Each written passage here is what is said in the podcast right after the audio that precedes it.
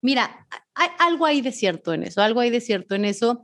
Eh, y, y, lo, y lamentablemente eh, muchas veces a las mujeres eh, nos evalúan de forma diferente que a los hombres en el trabajo.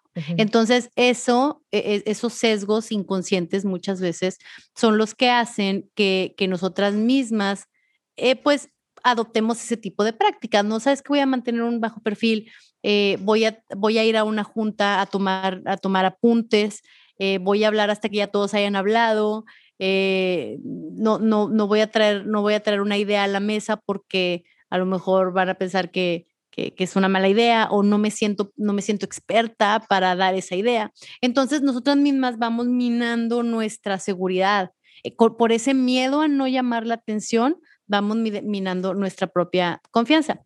Pero lo cierto, Adri, es que, o sea, ni, vaya, no tenemos que irnos a los extremos, ya no se trata de, ir por la vida diciendo, mírenme, mírenme, mírenme todo lo que hago, no se trata de eso, pero sí se trata de encontrar un balance, se trata de asegurarte de que cuando, asegurarte de que tú reconoces cuál es el valor que le traes al, al, al, al trabajo, al negocio, o sea, cuál es tu valor.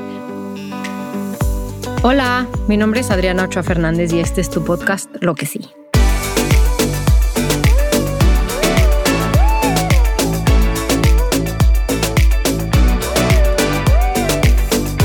Lo que sí reúne anécdotas, historias, pensamientos con personas que están haciendo cosas para tener un mundo más justo, más equitativo y para que podamos reflexionar lo que queremos. Si buscas un mensaje de optimismo y motivación, crees que un mundo mejor es posible y si quieres que pongamos el reflector en lo que sí se está haciendo para lograr un cambio, te invito a quedarte a este tu podcast.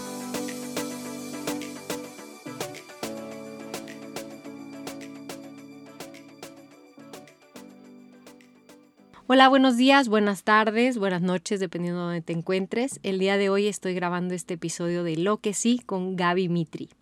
Gaby Mitri es egresada de la Universidad de Monterrey, tiene un máster en responsabilidad social corporativa por la Universidad de Alcalá, inició su carrera como periodista y posteriormente migró a la comunicación corporativa liderando la estrategia de comunicación interna, clima laboral y experiencia de colaborador para empresas multinacionales de diferentes industrias.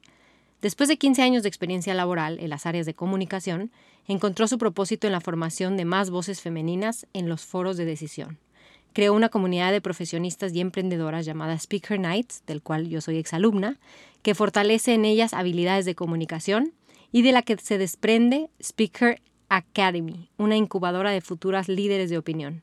Es anfitriona del, post, del podcast Hola Poderosa y de la revista digital del mismo nombre y es coanfitriona de Unprofessional Show. Gaby siempre está haciendo cosas diferentes. Tiene una tribu súper amorosa, eso me encantaría recalcarlo, porque una de sus grandes eh, lemas es que entre las mujeres nos podamos apoyar y esa tribu de la cual soy egresada, de la quinta generación. ¿Sí es la quinta generación, no, Gaby? Sí de esa quinta generación, bueno, es un apoyo incondicional. Bienvenida Gaby, muchísimas gracias por tu tiempo, gracias por aceptar mi invitación. No, al contrario, muchas gracias a ti, Adri. Estoy feliz, feliz de estar aquí en Lo que sí. Por fin se nos hace, es entre que agendamos y cancelamos y que agendamos y cancelamos. Gracias a que ya estás aquí. Gracias a que ya, andamos como reguilete, amiga. Como reilete andamos las dos, pero bueno, coincidimos. muchísimas gracias. Gaby, yo quisiera hacerte una pregunta. Quisiera saber cómo es que saltaste del periodismo a la comunicación corporativa. Qué curioso, me encanta esa pregunta porque literal, el haber hecho el cambio cambió mi vida y mi carrera. Fíjate que por mucho tiempo creí que el periodismo era mi vocación, pero bastó, bastaron algunos, bastó algunos años de, maltrato periodístico para darme cuenta de que no.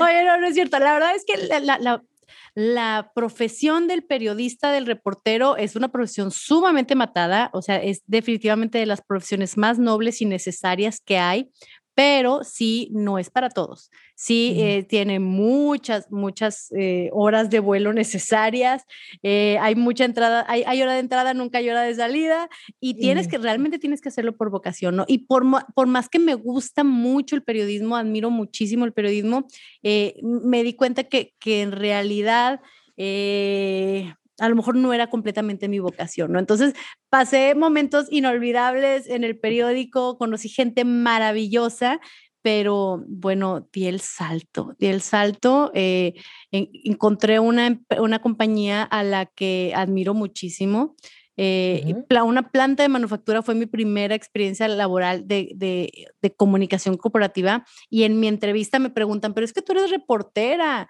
¿de qué, de qué me puede servir una reportera en cultura organizacional? Este, no tienen nada de experiencia, eh, en, en, buen plan, ¿no? Pero no tienen mucha experiencia, no tienen nada de experiencia trabajando en manufactura, no tienen nada de experiencia trabajando en, en empresas. Este, una reportera, ¿qué, ¿qué valor crees que pueda dar para el cambio cultural que quiero, ¿no? Este, que ha sido, es, esa ha sido para mí de las mejores preguntas que me han hecho, porque justo me hizo pensar que realmente cuando tú vas a aplicar una posición no importa tanto tu experiencia, no importa tanto tu conocimiento, eso lo adquieres. Lo que importa es que tu actitud y tus valores vayan de la mano con la actitud y los valores que tiene la empresa. Y en ese caso sí fue así. Entonces hicimos muy buen match, mi entrevistador que luego se convirtió en mi líder y yo. Y, y, bueno, eventualmente me dieron la oportunidad después de mucho, mucho, mucha presión de mi parte. Yo les hablaba todos los días, realmente quería trabajar ahí me dieron la oportunidad y eso cambió mi vida, eh, Adri, porque a partir de ahí me empecé a enamorar de todo lo que tiene que ver con clima laboral, con cultura organizacional, con la comunicación y el rol que tiene la comunicación en una empresa. Y, de ahí, bueno, pues fui, fui, fui trazando mi, mi carrera profesional en torno a eso y fue maravilloso, ha sido maravilloso. Te felicito, qué padre. Fíjate que yo no sé si sabías, pero yo trabajé un tiempo en TV Azteca. Yo vendía publicidad, sí, publicidad y anuncios en, en pues, los diferentes programas que había.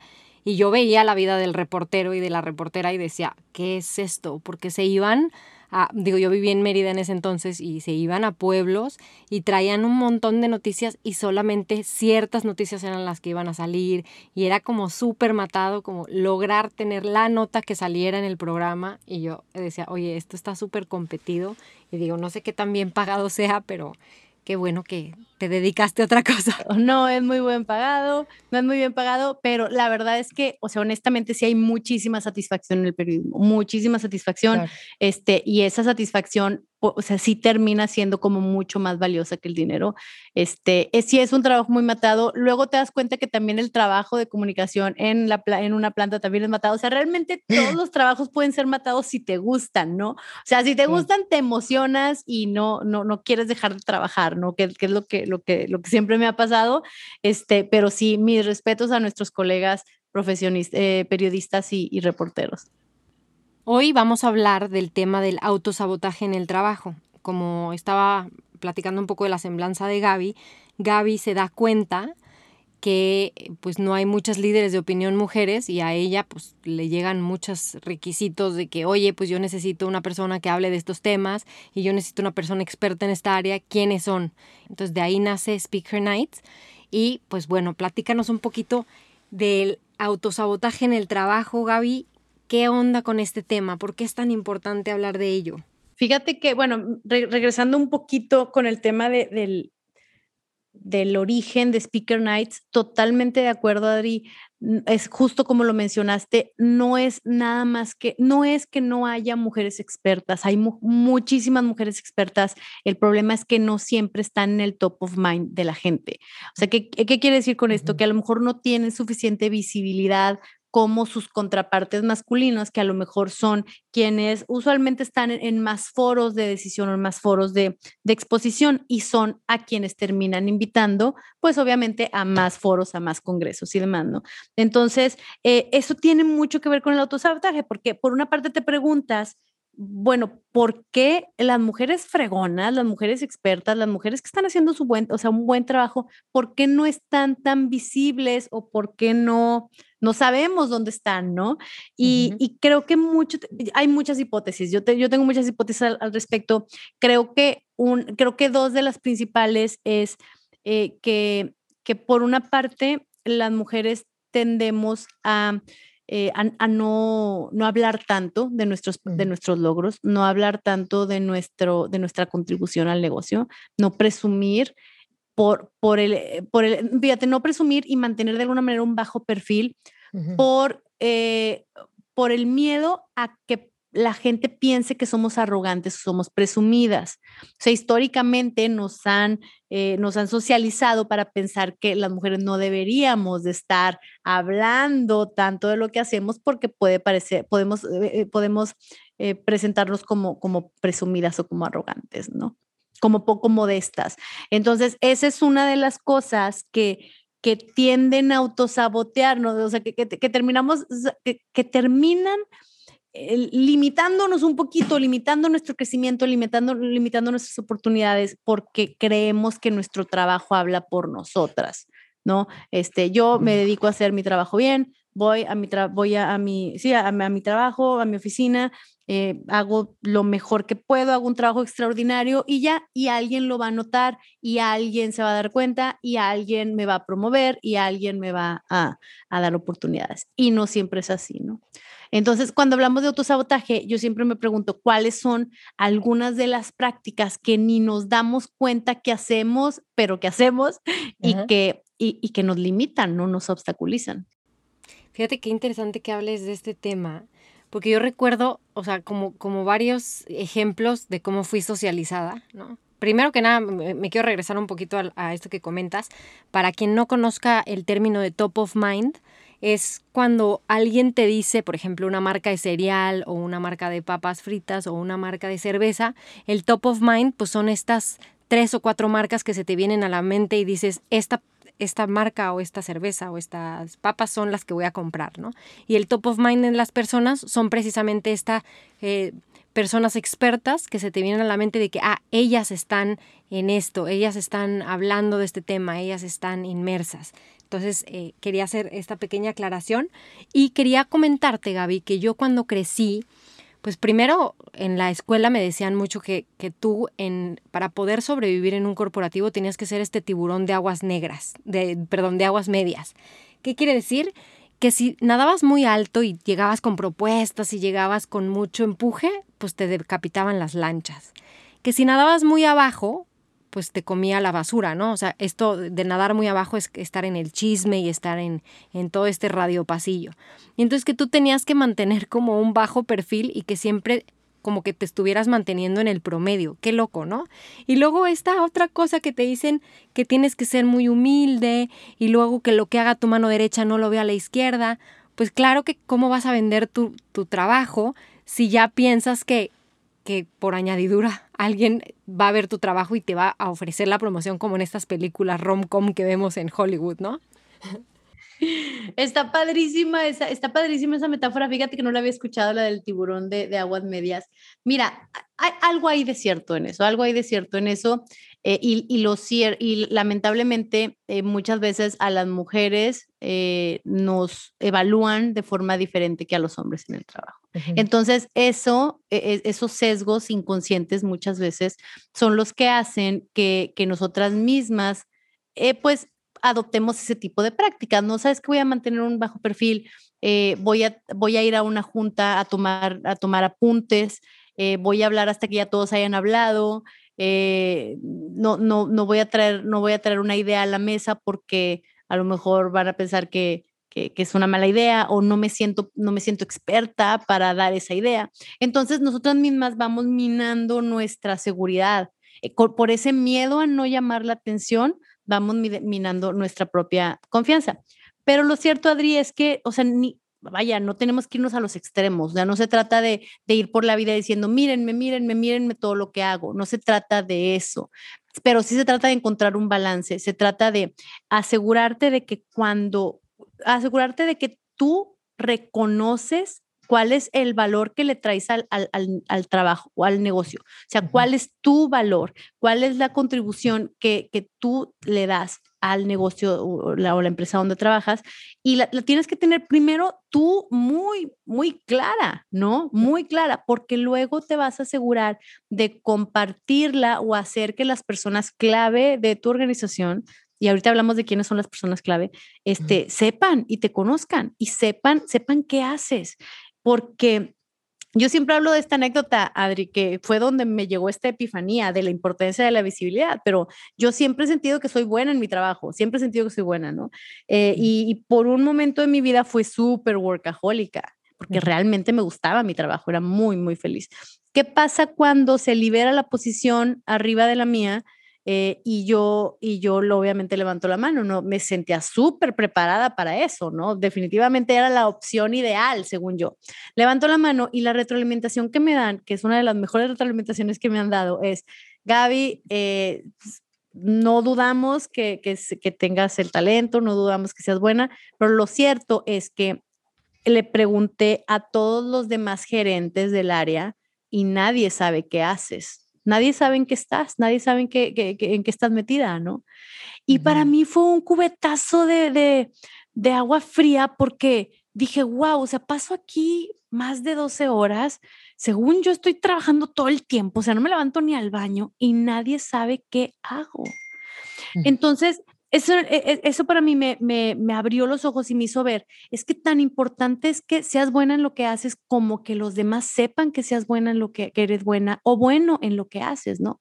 ¿Qué pasa, Adri, cuando hay una promoción? ¿Qué pasa cuando hay una eh, hay una evaluación de desempeño, qué pasa cuando hay una beca, o sea, qué pasa cuando tienen que tomar decisiones de asignarle a alguien oportunidades. Se las van a asignar a las personas a quienes conocen, a las personas a, quienes ven. Este, si, si tú si tú estás en una posición de liderazgo y, y, hay una oportunidad y te traen a tres o cuatro candidatos, tú vas a, vas a darle tu voto al, al, que conoces, ¿no? Y aunque, no aunque, aunque a lo mejor haya otros mejores. Entonces, por eso yo digo, es que sí, sé buena o bueno en tu trabajo, por favor, o sea, eso es lo primero, ¿verdad? Es lo primero, no nomás vendas espejitos o no nada más vendas humo. Sí, sé bueno en tu trabajo, pero también dedícale tiempo en generar una estrategia de posicionamiento interna. Dedícale tiempo a tener contactos o, relación con las personas de, clave de tu organización, las personas que tienen una alta influencia en la organización, este, que te conozcan, que, que, puedas involucrarlos en tu proyecto, que puedas compartirles tus resultados. Y hay muchos hacks, y ahorita hablamos de esos. ¿eh? Este, eh, eh, ¿Cómo puedes promover lo que haces sin presumir. Y a veces creemos que no se puede y claro que se puede. Ok. Fíjate que qué padre esto que dices de, de cuando llega la decisión, ¿no? Porque este domingo que acaba de pasar, que fueron las elecciones, yo fui funcionaria de casilla, ¿no?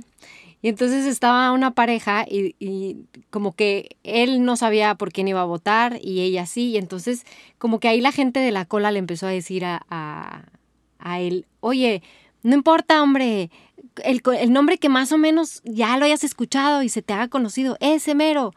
Y yo decía, qué loco, o sea, están tomando la decisión de quién nos va a gobernar por, por este nombre de que si ya lo viste en el espectacular, ese mero. Y yo, no, ¿sabes?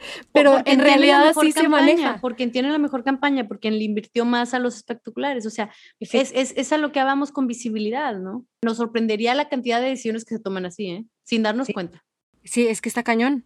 O sea, porque digo, esto fue así como un ejemplo random en la fila, pero yo me pongo a ver y así se toman muchas veces las decisiones, ¿no? O sea, el futuro de el, la vida profesional de alguien sí se puede tomar en cuenta con todas estas personas que están en los, o sea, cercanos a los que están tomando las decisiones, porque a veces los que están tomando las decisiones ni siquiera están cerca de la persona que opera o la persona que está, porque pues están en otra ciudad o en otro país.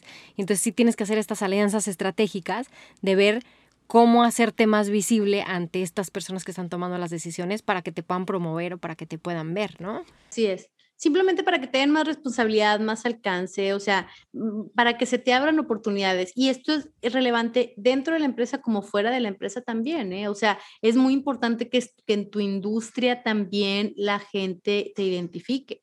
O sea, es, es, importante, porque a veces nos gusta tanto nuestro trabajo y decimos, nunca me voy a ir de aquí, esta es la empresa ideal. Tú no sabes, no sabes, o sea, la verdad es que vivimos en un entorno tan, con, tanta incertidumbre que no sabemos si vamos a tener trabajo mañana, ¿no? Entonces, eh, es, es muy importante que esa estrategia de posicionamiento la hagas cuando no la necesitas ¿no? Como el networking, o sea, como el networking, que hagas networking cuando no lo necesitas, cuando no tienes que vender nada, cuando no estás buscando trabajo, cuando simplemente puedes darle valor a alguien más. Esa es la mejor manera, es el mejor momento para crear este tipo de, alianza. Oye, Gaby, ¿por qué sería importante hablar del autosabotaje en estos tiempos de COVID?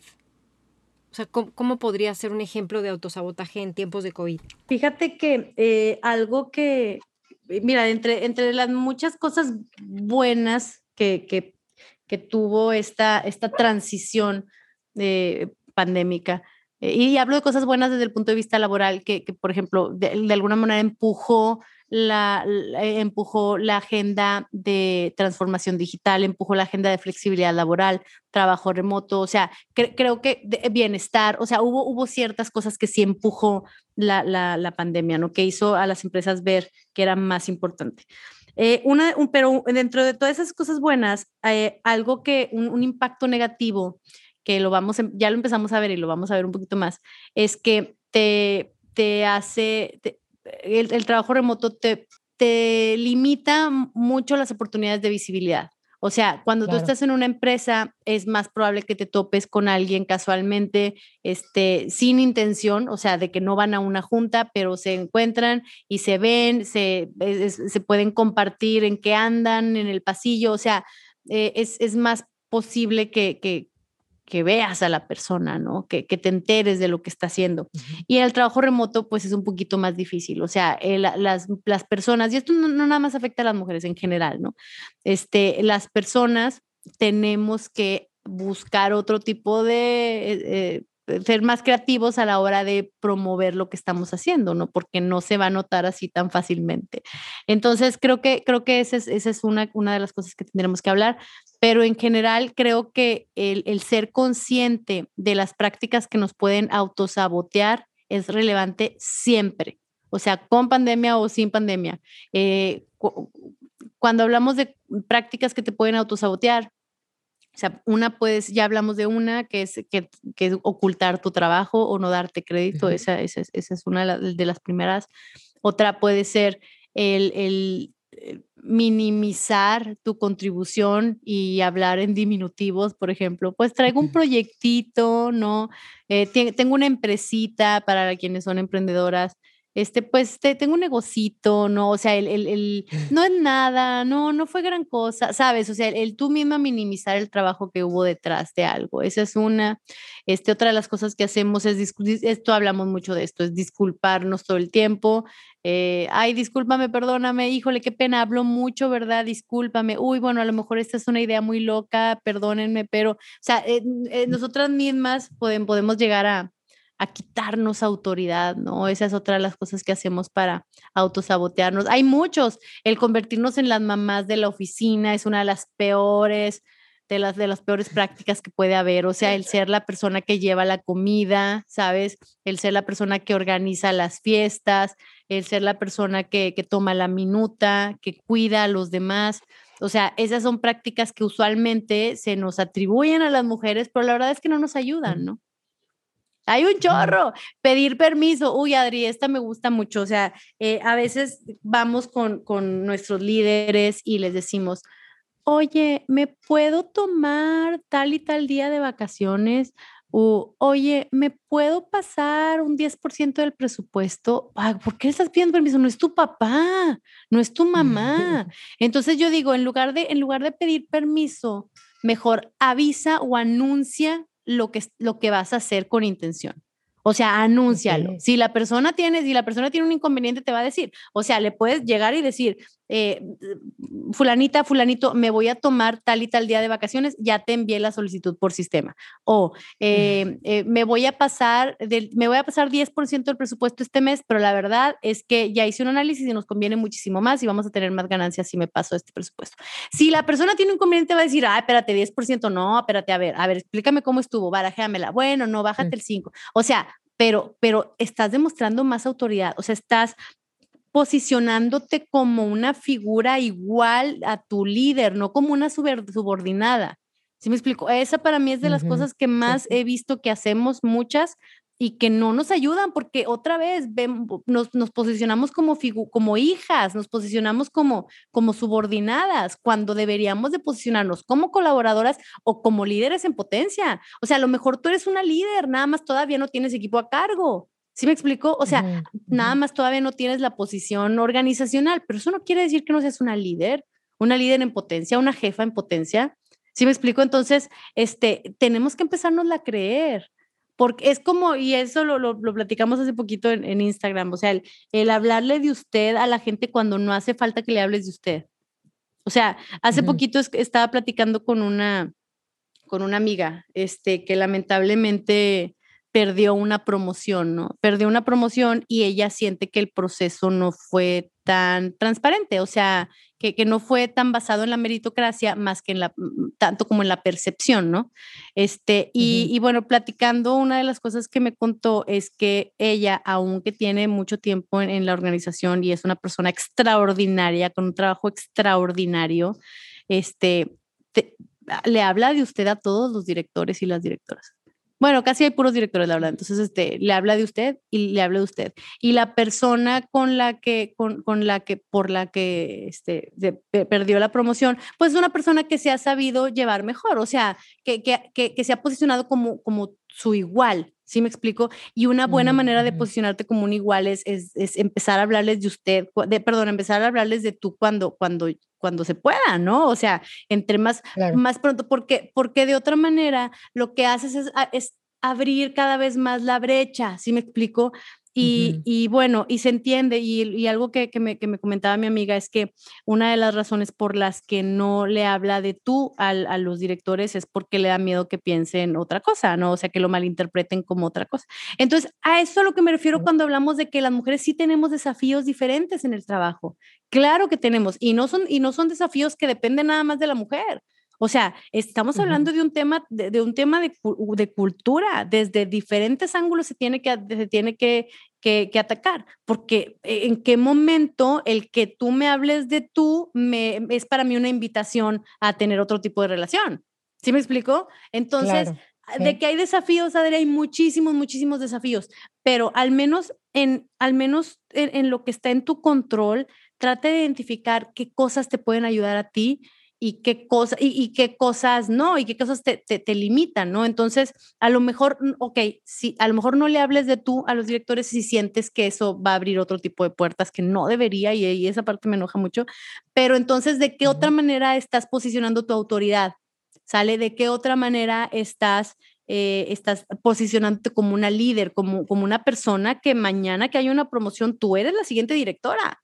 ¿Sí me explico? este, que, que, a lo mejor eso no tiene, no tiene mucho que ver el, el hablarle de, de, tú o de usted, aunque desde mi punto de vista, si hay un momento donde si quieres crecer, sí tienes que posicionarte como el igual, o sea, como un igual, porque si no, siempre te van a dejar abajo, siempre te van a dejar en, en, puestecitos chiquitos. Así pasa, está, está feo decirlo, no todas las empresas son así, definitivamente. O sea, mm, que esperemos que cada vez haya menos empresas así, pero lo cierto es que todavía pasa. Híjole, qué interesante esto que platicas, Gaby. A mí ahorita en este año me ha tocado ver en casos de, de cuando estás haciendo hunting, ¿no? Para, para adquirir o para, o para que un talento se vaya de una empresa a otra. Y me ha tocado ver que los hombres, por ejemplo, me dicen, esto es lo que yo gano y por menos de esto yo no me voy. Pero te lo dicen así como que mañana es sábado. Y una mujer, cuando le he preguntado, generalmente como que le da pena, como que no, no se siente segura de decirme lo que vale su trabajo, ¿no? O de repente me ha llegado de que, oye, tú te dedicas al reclutamiento, ¿verdad? Ahí te va mi currículum. Y yo, ok, ¿cuál es tu expectativa salarial? Híjole, no sé, este, como que no saben cuánto vale su trabajo, ¿no? Y yo digo, qué, qué complicado que no nos enseñen y que nosotras no sepamos eh, pedir algo, o sea, pedir un aumento o pedir más sueldo o decir lo que vale tu trabajo o decir estos fueron mis resultados, porque nos da pena, ¿no? Porque nos, nos hacemos chiquitas, como tú dices. Híjole, Adriana, ese es un tema, para mí es una fibra sensible. ese tema, me, me, encantó que dijeras, me, me encantó que mencionaras ahorita en, en tus procesos de entrevista que en lugar de preguntar cuánto ganas, preguntas cuál es tu expectativa económica. Porque el problema cuando preguntamos cuánto ganas es que terminas anclando a la persona, porque la empresa te va a ofrecer, si te va súper bien, un 30%, un, un 30% más, pero ese 30% es de lo que ganas ahorita. Entonces, si tú, si tú eh, empezaste ganando poquito y no te moviste mucho y, te, y te, quedaste en la misma empresa y, las, y los incrementos eran del 4%, 5%, o si te llegó una promoción y un 10%. O sea, si tú nunca negociaste tu salario, pudiste haber trabajado 15 años y, y sigues estando por debajo del mercado.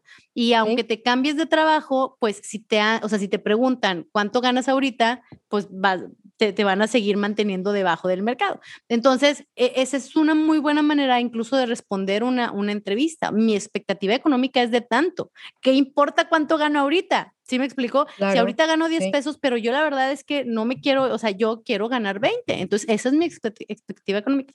Entonces, esta parte es bien importante, el saber cómo anda tu función en el mercado, porque a veces no tenemos ni idea. O sea, yo, yo tengo amigas de repente, colegas de, de, mi, de mi misma generación, que, que cuando por fin hablamos de salarios, que ya sabes que eso no, en nuestra generación era de mal gusto, ¿no? Claro. Que ahorita creo que los millennials lo hacen muy bien, que sí hablan de cuánto ganan porque es la única manera de saber cómo estás en el mercado. Este, y, y, y me di cuenta que, que sí estaba muy por debajo del mercado para el, el puesto que tenía, ¿no? Entonces, eh, y, entonces le comenté y eso, y eso detonó que pudiera buscar otro trabajo, que pudiera negociar mejor dentro del suyo y demás. Pero tenemos que saber, tenemos que saber cómo andamos, porque si no, pues nos vamos a quedar con esa ilusión y nos quedamos chiquitas. Entonces, bueno, tienes razón. Este, independientemente de que si eres hombre o mujer, eh, si, si, si estás considerando cambiarte de trabajo o pedir una promoción o, pedir un aumento, sí es importante que tenga, o sea, que, que le des valor a tu trabajo, a tu contribución, ¿no? Sí, fíjate que de eso que platicas de, de la expectativa salarial, estaba platicando con Norma Cerros, ¿no? Que ella es como que la impulsora de, de que en el Senado se, se quite el, el, que te pregunten, oye, ¿cuánto ganas? y que te pidan tus recibos de nómina, ¿no? Y más bien, pues ella recomendaba eh, esto de cuál es tu expectativa salarial o también decir, o sea, este, este puesto o esta posición que estoy buscando este, en este rango te queda y ya que el, el candidato o la candidata te dijera, ah, pues sí o no, ¿no? Ajá, y justo estaba platicando con una amiga de qué onda con los salarios, ¿no? De que, a ver, como mujeres, pues nunca, o sea, es, como que te enseñan de que los ajitos, ¿no? De que lo que sobra o, el sueldo secundario. Yo me acuerdo perfecto que estaba este, trabajando en una escuela y que me decían, no, lo que pasa es que aquí en esta escuela los hombres ganan más porque los hombres es el, sueldo número uno y las mujeres, eh, pues se da por sentado que son las mamás y que no es el, el salario principal, ¿no? Y entonces justo platicaba con una amiga de cómo, por ejemplo, hace unos años me fui a Canadá, se casó mi mejor amiga con un canadiense y pues nos llevaron a pasear por todos los lugares y nos decía, mira, esta colonia, las personas que viven aquí ganan esto anual, ¿no? Y nos íbamos a otra colonia y esto ganan anual. Y a mí se me hizo súper de mal gusto de que cómo, cómo, cómo que segmentan a las colonias por cuánto ganan anual, ¿no? Y leía que es bien importante tener en tu cabeza este magic number de lo que tú quieres ganar y de lo que vale tu trabajo. Pero la gente y entre las mujeres no nos decimos cuánto ganamos y entonces no sabemos en dónde está el rango, ¿no? Justo eso que dices, porque se nos hace de mal gusto, porque se nos hace como que, no, o sea, es un tema que no preguntamos. Qué padre que lo traes a colación, Gaby. Sí, sí, sí, es, es, es importante saber cuánto vale tu trabajo en el mercado, definitivamente. Y y también es importante el que, el que te la creas, este, algo que, híjole, algo que, que también es una de mis fibras sensibles es cuando, cuando se, da, se dan eh, promociones dentro de la empresa, ¿no? Que, que tu trabajo pues se empieza a ver, qué bueno, entonces, o fíjate, tu trabajo se empieza a ver o algo que pasa mucho, este, se va gente, se liberan posiciones, pero no se, no se cubren. ¿No? No se, no se cubren las posiciones, entonces se reparte el trabajo, se reparte. entonces te llega ese, esa repartición de trabajo y te dicen, oye, bueno, es que incrementa tu alcance, incrementa tu responsabilidad porque pues eres muy buena, ¿no? Entonces así, no la venden. Bueno, se entiende esa estrategia. Sin embargo, ahí ojo, ahí ojo, ahí tenemos que nosotras que, que ver, o sea, si esto representa más responsabilidad para mí, merece que, que, que haya un incremento salarial también. Si, si, me, si me asignan eh, nuevos colaboradores, también merece un incremento salarial. O sea, a lo que voy es que tenemos que ver que, que sí, si hay, si hay esas, ese tipo de oportunidades, es una oportunidad que nosotras mismas tenemos que agarrar para pedir un aumento. Y, y, algo que, híjole, eso es como cuando alguien me dice esto es como una patada en el ovario, porque me ha tocado mucho escuchar a, a personas que me dicen, eh, híjole, yo les dije, bueno, qué padre que te pasaron todo ese trabajo, trajo un aumento, no, y, yo lo pediste, no. No, es que me quiero esperar un año para probar que puedo, o sea, para probarle a mi jefe que puedo y luego pedirle el aumento. No, a ver, a ver, si ya te dieron la responsabilidad, si ya te dieron la promoción, es porque ya probaste, ¿verdad? Porque te lo están dando a ti y no a alguien más. Entonces, no, no te pongas en ese, no te pongas en esa situación, no te pongas en esa posición donde déjame probarles que puedo antes de pedir un aumento. Ya te dieron la responsabilidad, ya saben que puedes. Claro. Ya saben que puedes. Entonces, otra vez, nosotras mismas o nosotros también, esto muy probablemente le ha de pasar también a algunos hombres, no he escuchado, pero ha de pasar no, no te autosabotees. Si ves la oportunidad, tómala. Si te dicen que no, bueno, pero ya la tomaste. O sea, es que a veces se nos olvida que nosotros mismos somos los que tenemos que empujar nuestro crecimiento. Nosotros tenemos más control de nuestra carrera de lo que creemos. Esa es la verdad. O sea, no podemos vivir a expensa, o sea, a, merced de que alguien más tome las decisiones por nosotros. Y esto aplica con tu pareja, esto, esto aplica con tu trabajo, es como, es como la chava que no le quiere decir que tiene mil años con el novio y no le quiere preguntar que qué onda con el futuro, ¿sabes? Este, porque, ¿qué onda? Ya sé, porque ella quiere seguir adelante con su vida, no quiere porque qué miedo. Es lo mismo en el trabajo. Se nos olvida que nosotras somos la mitad de esa relación. En una pareja, nosotras somos la mitad de la relación, de la relación en, un, en una relación laboral, somos la mitad. ¿Sabes? Entonces, que, nos, nos, da tanto miedo tomar ese control y creemos, no, pues es que qué miedo, van a pensar que soy, uy, bueno, ves que si pido un aumento van a pensar que soy muy avariciosa. Esa para mí, esa ha sido como de las peores cosas que he escuchado. Es que van a pensar que soy muy avariciosa. No, no es ser avariciosa si quieres crecer. No es ser avariciosa si quieres mejorar tu calidad de vida. No es ser avariciosa. Sí. E, eso fíjate que Hace unos años a una amiga le dieron una, la dirección de recursos humanos de toda Latinoamérica, de, de una empresa transnacional, ¿no? Y entonces me acuerdo que nos estábamos yendo ella y yo a un concierto y me decía, no, pues es que yo voy a ser, me nombraron directora y ella creo que iba a tener a su segundo bebé. Y, y, no, pues es que me llegó y la verdad es que pues yo como que mejor no y, y pues ya al final lo aceptó y le dije, ah, bueno, pero te incrementaron el, el sueldo. Me dice, no, me dice, pero ya me nombraron directora. Y yo, ¿cómo? O sea, vas a ser la directora de toda Latinoamérica y no te van a hacer un incremento de sueldo. No, pero ya soy directora. Y entonces estaba viendo el, el TED Talk de Sheryl Sandberg, que hay una parte en donde dice que entre ella y que tenía una amiga que era súper letrada y que tenían un examen y que se la pasaron estudiando toda la noche y así se quemaban las pestañas. Y al día siguiente llegó el hermano de que, ay, este, ¿qué onda? ¿Ya estudiaron? Y ya presentó el examen. Y después del examen le preguntaron a él de que, ¿cómo te fue? Me fue increíble. Creo que salí con honores, ¿no? Y ella y la amiga decían, nos fue súper mal y esto. Y entonces ella hacía la reflexión y decía, es que a las mujeres nos están enseñando a ser perfectas y a los hombres a tomar riesgos y aventarse y aventurarse, ¿no? Y me llama mucho la atención porque sí es cierto, o sea, cuando es ese tipo de cosas o estas reestructuras que hacen en, las, en los corporativos, que de repente pues te toca eh, asumir el, el sueldo de dos o tres personas, pero no hay, o sea, no el sueldo, sino las responsabilidades de dos o tres personas sin un incremento y sin un nombramiento. Y dices, oye, ¿cómo eso no va a ponchar al talento, no? O sea, ¿de qué manera lo estás incentivando a que se quede? Y, y, Adriana, lo cierto es que la gente te respeta cuando, cuando tomas control de tu carrera. Así me explico. O sea, los malos líderes, siempre va a haber malos líderes y los malos líderes sí pueden pensar mal de ti, pero esos malos líderes, ¿para qué los quieres en tu vida? ¿Sabes? O sea, este, la mayoría de las personas respetamos a la gente que vemos, que vemos cuidando su propio, pues su propia vida, ¿no? O sea, que, que, vemos que, que, están viendo por ellas, ¿sí me explico? Y no estás pidiendo, vaya, no estás pidiendo un favor, es a lo que voy, es que, es que un aumento, una promoción no es un favor. Sí, o sea, cuando te das cuenta todo lo que aportas tú y todo el valor que le das a esa organización, dices, oye, pues mi trabajo vale, ¿no? Sí, totalmente. Y otra vez, en el momento en que ya no valga mi trabajo, muy probablemente me van a dejar ir. Es lo mismo en el momento, o sea, es lo mismo. Yo por eso digo, mm, mira, a la persona a la que a, a la quien le debes lealtad es a ti misma o a ti mismo. O sea, es la persona, es la persona a la que de, a quien a quien tienes que cuidar. Es, es, es, tu prioridad, ¿no? Entonces, el, el, pensar, no, es que no, no quiero que piensen que quiero ganar más, no, no quiero que piensen que soy interesada. no estamos aquí por el dinero, ¿no?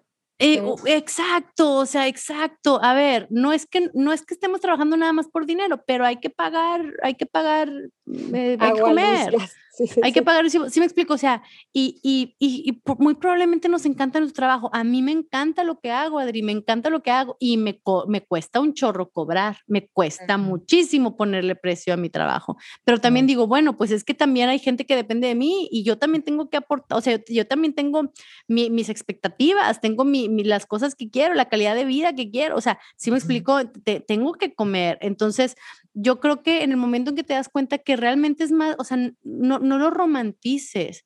Qué bueno que te gusta lo que haces, qué bueno que disfrutas mucho tu trabajo, pero también tienes que cuidar por tu, por tu, tu, tu bienestar, ¿no? Oye, eh, fíjate que está bien interesante esto que me dices, Gaby, porque hay una frase que me gusta mucho que me enseñaron, que es lo que no hagas por ti, nadie más lo va a hacer, ¿no? Y mi mamá siempre dice, oye, pues tú naces un día diferente al día que te vas a morir. Entonces, o sea, tú, eh, a lo mejor tu mamá nació un día y tu papá nació un día y tus hermanos y tu novio y todo. Pero ese día que tú naciste y ese día que tú te vas a morir, o sea, tú tienes que trabajar en ti y tú tienes que hacer cosas por ti porque nadie más las va a hacer. O sea, puede haber gente que te eche porras, puede haber gente que te diga, ay, qué bonito que lo hiciste y todo, pero en realidad la única que tiene que ver por ti, pues eres tú, ¿no? Y tienes que invertir en ti y tienes que invertir en, en saber lo que vales y en ver de qué manera puedes crecer tanto dentro de una organización como fuera de una organización. Gaby, ¿cuáles serían los hacks para evitar este autosabotaje? Uy, muchos. Ahorita ya mencionamos algunos. O sea, el, primero es darte cuenta de, darte cuenta si no hay algunos que ya estás haciendo, ¿no? Algunas prácticas que, puede, que puedan estar limitando tu, crecimiento. Eh, esa es la primera, definitivamente. Eh, la segunda creo que puede ser el, el, tener muy claro hacia dónde quieres ir, ¿no? Este, sí, sí, sí, tener una ruta, una ruta súper flexible, ¿verdad? Porque las rutas grabadas en piedra, pues realmente nunca terminan, nunca terminan siendo el camino que recorremos. Pero sí una ruta flexible, decir, ¿sabes qué? Yo estoy aspirando a tal cosa, yo estoy aspirando a tal crecimiento, estoy aspirando a tal impacto. ¿Por qué? Porque esto de alguna manera va a guiar las acciones que tomas. Cuando no tienes un rumbo, pues el viento te va a llevar a donde quiere. Y a ti no te, mm, tú no quieres que el viento te lleve a donde quiere. Quieres que, quieres que, que, que, que tu camino te lleve a donde vas, a donde quieres ir. Entonces esa es una, o sea, ¿a dónde, a dónde quieres ir y, y, qué, y quién te puede ayudar a llegar ahí o qué te puede ayudar a llegar ahí, ¿no? Eh, ¿Quién te puede ayudar ahí? Me, me, refiero a quiénes pueden ser tus mentores, quiénes pueden ser tus embajadores o embajadoras. O sea, de quién puedes aprender y de qué, a quién puedes involucrar para que hablen de ti cuando no estás, ¿no? O sea, ese tema de, los embajadores, todas tener, todos debemos tener embajadores. Entonces, eh, eh, por una parte es esa, o sea, hacia dónde vas. El segundo es e, ese, tu capital social, o sea, a quiénes puedes involucrar en que eso suceda. Es bien importante que tengas personas a las que admiras porque probablemente pueden ver cosas en ti que tú no ves positivas y constructivas, ¿no? O sea, por una parte pueden ser cosas que haces muy bien y que tú no te has dado cuenta que haces, y por otra parte hay cosas que haces que, que a lo mejor no son tan buenas, ¿no? O sea, eh, a, mí, a mí me gustaba mucho, yo tuve un líder que siempre me daba retro después de las, de las juntas que teníamos con la dirección, este, me decía, Gaby, ¿sabes qué? Me di cuenta que perdiste al CEO cuando eh, empezaste a, a, a, a, dar muchos, muchos rodeos para llegar al punto. Y, o sea, y, y entonces, y, es bueno encontrar esas personas. A veces, a veces tienes líderes que les importa, otras veces tienes que ir a buscar personas este, que te ayuden con eso, ¿no? Pero que te den retro de cómo te ven en las juntas, ¿no? Este, oye, ¿cómo ves? O sea, me di a entender. Eh, cómo, viste mi presentación, o sea, gente que, a quien admires su, eh, su opinión, ¿no? Esa creo que es, es, muy importante y va de la mano con el tema del capital social. Este, otra cosa es que te rodees de, de mujeres referentes. Si eres mujer, vaya, eh, busca mujeres que sean referentes, que digas, esa, esa, esa, esa, mujer está un poquito más avanzada en el camino, ella está donde yo quiero estar, cómo le hizo y te acerques con ellas, ¿no? Celebres, celebres mucho el liderazgo femenino porque eh, nosotros venimos de, no nos tocó realmente los 70s y los 80s, pero nos tocó una época donde, mejor dicho, en 70s y 80s se esperaba que las mujeres líderes, eh, que las mujeres pudieran ser líderes si, si tomaban actitudes de, de hombres, ¿no? Actitudes masculinas, si hablaban muy directamente, o sea, si habla, si tomaban, si tomaran eh, comportamientos que uno usualmente relaciona con los hombres, básicamente, ¿no? Eso era lo que, lo que se, se, esperaba en los 70s y 80s. Y ahorita no, o sea, ahorita ya el, la, la, el concepto de liderazgo cambió, este, las actitudes que consideramos óptimas como para un líder están cambiando y mucho tuvo que ver el, el, excelente manejo de la pandemia que tuvieron muchas de las mujeres líderes del, mundo, o sea que realmente son los mejores, los países que tuvieron mejor desempeño en la pandemia son países liderados por mujeres. Entonces todo eso ayuda, todo eso ayuda a, cambiar esa, ese concepto de liderazgo que, que, por muchos años se, se, vio masculino, ¿no? Entonces, este, celebrar, celebrar a esas mujeres y tomarlas como referencia. Ay, wow. ¿Algún libro que nos recomiendes, Gaby? Mi Biblia, mi Biblia, este, ahorita post pandemia hay cosas que lo, lo, volví a leer hace poquito y digo, ay, no sé si esto todavía aplique, pero este, hay un libro que me gusta mucho que se llama Nice Girls Don't Get the Corner Office y justo habla de 100 errores que cometimos las mujeres que no nos damos cuenta, pero que nos sabotean eh, nuestro crecimiento, ¿no? Así se llama Nice Girls. Las chicas buenas no, no tienen la oficina de la esquina, ¿no? Este, y es, está muy bueno, está muy, muy práctico, se lo súper recomiendo. Ay, wow, Gaby, muchísimas gracias. ¿Qué sigue para Speaker, Gaby? Oye, estamos muy emocionadas porque ahora sí estamos elevando de nivel nuestra incubadora de futuras líderes de opinión, de la cual tú eres una egresada. Eh, estamos migrando toda la experiencia online y asíncrona para que tú puedas entrar, entrar a la academia, hacer tu diagnóstico de cómo andas en, en, todos los temas, o sea, cómo andas respecto a hablar en público, cómo andas respecto a diseñar una presentación, eh, dar un webinar y demás, según tu propósito, según lo que estás buscando, y el, y el diagnóstico te va a arrojar cuáles son algunos de los cursos que te recomienda, que los vas a poder tomar en la academia, pero lo, lo más, lo más padre de todo es que más que cursos son experiencias, o sea, es un acompañamiento donde vas a salir de ahí con con cosas muy, muy puntuales, o sea, con tu entregable, con tu estrategia de posicionamiento, con tu diseño de marca personal, con tu, con, ejercicios de manejo de voz. O sea, vas a, más que sentarte a escuchar a alguien hablar, eh, te van a, te van a, te vamos a poner a trabajar y vas a, vas a poder aterrizar todos los conocimientos en tu vida propia y, y esperamos que de ahí salgan muchas, muchas voces poderosas. Ay, wow, ¿y eso a partir de cuánto se lanza, Gaby? Eh, agosto, en, entramos live agosto. En, en, julio va a ser el, el, prepiloto, perdón, el piloto, este, y en agosto ya está, ya está. En, en julio es la preventa. Vaya, el piloto y preventa este, van a ser simultáneos y en agosto arranca ya live para todos. Ay, perfecto. Ay, pues muchísimas gracias, Gaby. Muchas gracias a la audiencia por haber escuchado este podcast. Ahora, como conclusión, Quisiera hacerte una última pregunta, Gaby. ¿Cómo es un día normal en la vida de Gaby? Y si llevas algún método para organizar tu tiempo de todas las cosas que haces.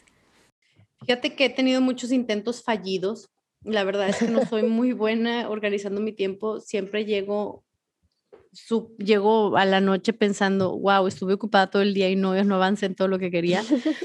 Creo que algo que me, que me ha ayudado mucho, que es nuevo, lo estamos apenas implementando, son dos cosas. La primera es, estamos implementando las mañanas sin interrupciones. O sea, las mañanas son, son momentos de de deep work, ¿no? De, de, trabajo profundo, de trabajo sin interrupciones y trabajo de concentración, porque nos dimos cuenta que las juntitas o los WhatsApps o así, este, nos, nos hacían perder mucho, mucho tiempo en el, y concentración en el, eh, cómo regreso a lo que estaba antes de la junta, ¿no?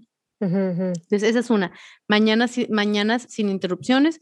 Este, otra que nos ha servido mucho es que estamos usando Monday Monday es, una, es una plataforma colaborativa, entonces nos permite que, que, que todo, o sea, que todos los, que estén ahí visibles todos los avances, todos los pendientes, todas las acciones que hay que hacer y el estatus de cada una y, y que haya menos juntas, ¿no? Porque todo está ahí. Entonces.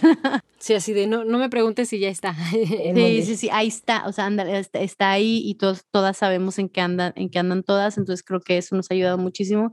Este, algo que, he intentado hacer es que todas las, o sea, ahora sí definitivamente todas las mañanas estoy meditando, antes era muy poco disciplinada, pero ahora sí me di cuenta que me, ayuda muchísimo como a, tener un poquito más de, enfoque.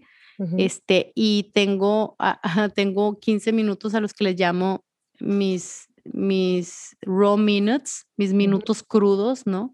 Este, donde son 15 minutos nada más donde hago como un, como un este, despilfarro mental en, en, en, la computadora, ¿no? O sea, como que pienso, todo lo que pienso, todo lo que se me ocurre, todas las cosas, como para liberar un poquito el RAM, la memoria RAM, ¿no? Este, y, me ayuda muchísimo. O sea, son textos que nadie nunca va a leer, probablemente ni yo, pero que me ayudan como a ese proceso de, de sacar todas las, las ajá, los jugos creativos que están surgiendo, que se están, se están alborotando. Ay, wow, Gaby, pues muchísimas gracias. ¿Quisieras compartir algo? ¿Cómo es un día a día eh, en breves palabras? Movido, agitado y muy feliz. muy bien. Pues muchas gracias, Gaby. ¿Dónde te podemos encontrar? Vengo en todas las redes como Gaby Mitri, con I latina las tres. Eh, en el podcast Tola Poderosa también, por supuesto. Y eh, nuestras redes son speaker.nights. Speaker con H. Speaker Nights. Pues muchas, muchas gracias Gaby. Gracias, a la audiencia que se quedó hasta este momento. Les invito a suscribirse en Spotify, lo que sí, dejar un review en Apple y dejar sus comentarios o buscarme en Instagram como Adriana Ochoa Fernández. Mi nombre es Adriana Ochoa y acabas de escuchar tu podcast, Lo que sí.